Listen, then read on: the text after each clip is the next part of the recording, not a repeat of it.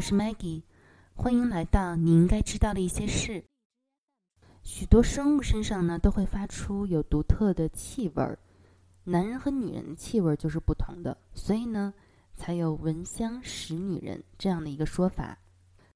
然而呢，有些人在患了一些疾病之后，身上也会散发出某一种独特的气味儿，比如说糖尿病患者、酮症酸中毒病人。它呼出来的气体就有烂苹果的味道，你吃过大蒜就会有大蒜的味道，或者呢，如果你是有机磷农药中毒的人，你发出来的这样的刺激性的气味也有蒜的味道。成百上千年以来，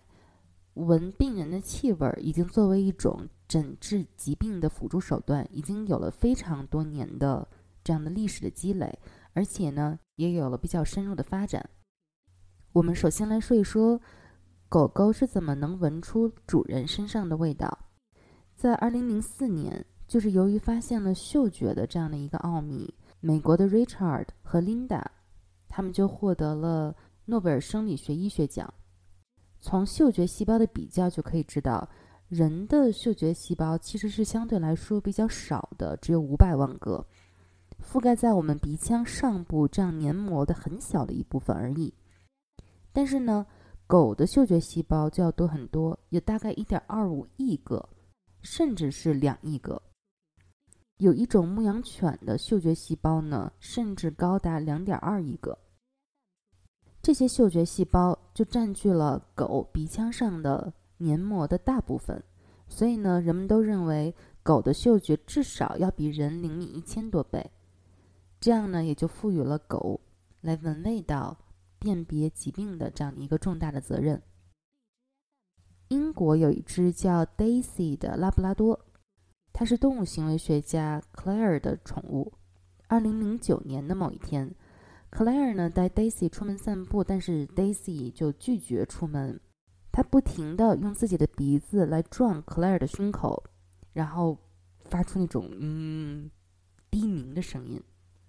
当天晚上呢，Claire 他就觉得被 Daisy 撞过的这个地方有点堵，于是呢，他第二天就到医院去做了一个检查，结果就发现被 Daisy 撞的那个部分长了一个肿瘤。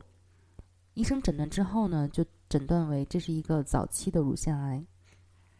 发现 Daisy 有这种特异的嗅觉功能之后，Claire 呢，他就创立了一个叫医学嗅觉探犬的这样的一个机构。对 Daisy 和其他的狗来进行训练，主要呢就是让狗来去闻别人的这个尿液。一只狗呢，经过半年的时间，它就可以成为癌症嗅探犬。Daisy 如果嗅出是癌症，它的反应就会是坐着不动，盯着旁边的训练员看，就是这样的一个反应。多年来呢，Daisy 它已经检测出来了五百五十多个癌症病例，准确率百分之九十三。非常惊人啊！除了英国以外，其他国家其实也在进行训练狗，呃，来检测癌症的这样一个训练。二零一四年，意大利的一项研究结果呢，就表示说，嗅探犬对六百七十七份尿液样本，对它进行闻啊识别，识别出来的这个癌症的准确率达到百分之九十八。综合目前的研究结果呢，可以看出来，狗它是可以闻出来多种癌症的，呃。不同的癌症有不同的嗅觉的一个表现方式，包括肺癌、乳腺癌、膀胱癌、卵巢癌、前列腺癌、啊直肠癌等等。除了能够闻出这个尿液中的恶性肿瘤的气味，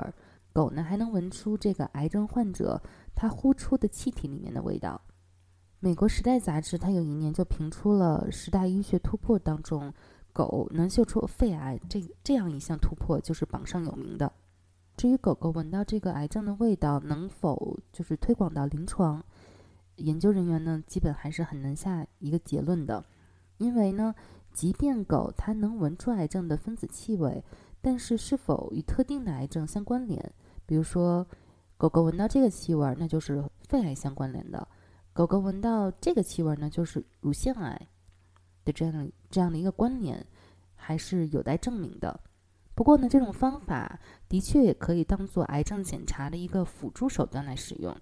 比如说，病人经过癌症特异抗原检测后，或者呃影像检查后，再让狗狗来检测，或者呢先让狗狗来闻闻气味，然后呢再进行临床的检测，这样呢至少可以提高癌症的筛查的准确性。不只是狗狗，现在呢老鼠也被用来进行嗅觉方面的培训，但是呢并不是任何一个老鼠都可以的。呃，有一种特殊的老鼠叫非洲巨鼠，它又叫呢这个冈比亚鼠，它们身子很长，大概九十多厘米，宽将近一米长，体重得有八斤这样，八斤到十斤这样重，比一般的猫的体型可能还要大一些。这种老鼠，它的嗅觉呢就被认为比狗狗还要灵敏。大概四十年前，研究人员呢就发现了。和其他哺乳类动物一样，老鼠鼻子尖的这个有一个神经节，它叫做格吕内贝格神经节，它是由神经元组成的小球，它的功能呢就是闻各种物质的气味。二零零五年呢，五个科研机构分别独立的发现了这个吕内贝格神经节，它和哺乳动物的嗅觉系统有着直接的关系。其中呢，老鼠的吕内格吕内贝格神经节就可以闻出各种特殊的气味的这样一个分子。比利时有一个非政府组织呢，它是一个扫雷组织，在一九九五年在坦桑尼亚的小镇上就培训了一批非洲巨鼠来扫雷，简直就像是这个非洲巨鼠扫雷特工队啊！研究人员呢，他们就用非洲巨鼠这样很灵敏的一个嗅觉，还有它们贪吃的这个特点。就是在这个巨鼠、老鼠，它闻到了炸药的时候，就给他们一些水果作作为一个奖励。所以呢，经过一段时间的训练，扫雷鼠呢在三十分钟以内就可以清理掉一百平方米内的地雷。这个地雷的量通通常是要两个人一天的时间才能完成的扫雷任务。而且呢，这个扫雷鼠的它的体态相对来说还是比较轻盈的，所以即使它脚底下踩到地雷，呃，大部分情况下是不会触发爆炸的。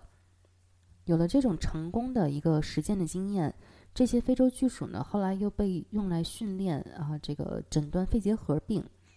这个比利时的非政府组织呢，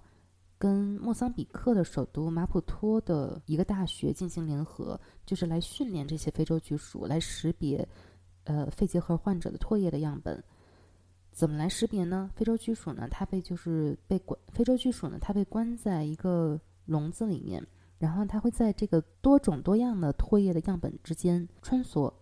如果它要是跑来跑去的时候，它停在了某一个样本前，或者比如说它就是摩擦它的这个手啊，这就代表这份样本呢就是感染了结核病菌。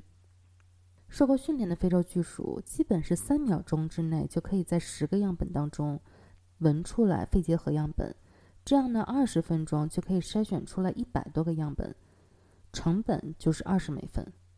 如果呢，你要是雇一个化验师在实验室做化验检测，大概的时间就要十四天。你再考虑，你要有实验室，你要有工资，你要有各种各样的实验设备，所以说呢，这是一个极大的成本上面的缩减。非洲巨鼠用来用它们来检测肺结核，这个并不是最近的一个事情，开始在二零一三年，到现在呢也有快六年的时间了。迄今为止，非洲巨鼠所检测过的肺结核的样本超过三十四万个，防止了三点六万多个的感染的病例。非洲巨鼠呢，它使所有的来检测呃肺结核的诊所的检出率。提升了百分之四十以上，提升了他们的工作效率。所以说，我们刚才之前提到过的这个国际非政府组织呢，它在美国有一个总干事叫克里特，他就希望呢，老鼠用老鼠来闻肺结核的这样的一个方式，能在国际上推广，甚至呢可以扩大到艾滋病的领域。目前呢，这个巨鼠的扫雷组织呢，正在等待世界卫生组织的批准。最近还有一篇文章发表在美国化学学会纳米的一篇文章，就表述了说用人工智能来诊断疾病的结果。研究人员呢，他们呃研发了一台人工智能仪器，就是说人只要对它吹口气，它就能根据气味中的这个化学成分，辨别出至少十七种以上的疾病是否有存在的痕迹。这台人工智能仪器呢，它的灵感是来自公元前四百年。当时的医生，他们没有很先进的医疗的手段，就是通过来闻患者呼出的气味来辨别一些疾病。比如说，医生就会闻一些贵族的小孩的粪便或者尿液的气味。这就是这样一台呃呼吸器样本检测疾病的仪器的一个诞生的原因。这台仪器呢，它有人工智能的高度专业化的纳米矩阵传感器，用来呢分析患者呼气中的这个化合物，检测它们是否与导致疾病或者疾病它有特有的这样的一种挥发性的有机化合物相吻合。研究人员呢就把这十七种疾病进行了归类，确认了有癌症、炎症和神经疾病这三类疾病的特异性的这样的一个气味。然后呢，从一千四百多个志愿者当中采集了两千八百多个呼吸样本，结果呢就发现，这十七个疾病当中的每一种都会产生一种不同的呼吸的特点，分别属于十三种不同的挥发性有机化合物的组合。这种呼吸下来的印记，就让研究人员能够准确的发现被检测的人是否患有某种疾病。这些疾病呢，包括肺癌。直肠癌、呃，头颈部癌、膀胱癌、前列腺癌、肾癌、胃癌、卵巢癌等等，还有一些溃疡的炎症，甚至包含一些慢性的肾病。当然，这种人工智能仪器通过呃闻味道来分别十七种疾病，只能说是蛛丝马迹留下了一些。肯定还是需要使用目前在临床上采用的多种常规的诊疗方式来确诊的。虽然呢，这种仪器目前还是没有用于临床，但是作为只是作为一种啊辅助的诊断的方式，还是有希望在未来这种仪器可以成为一种便携式的设备，可以简单、快速并且准确的来检测多种疾病。好，这是今天的内容，希望你喜欢。如果你还没有订阅，请订阅我的频道。祝你开心，也希望你保持对这个世界的好奇心。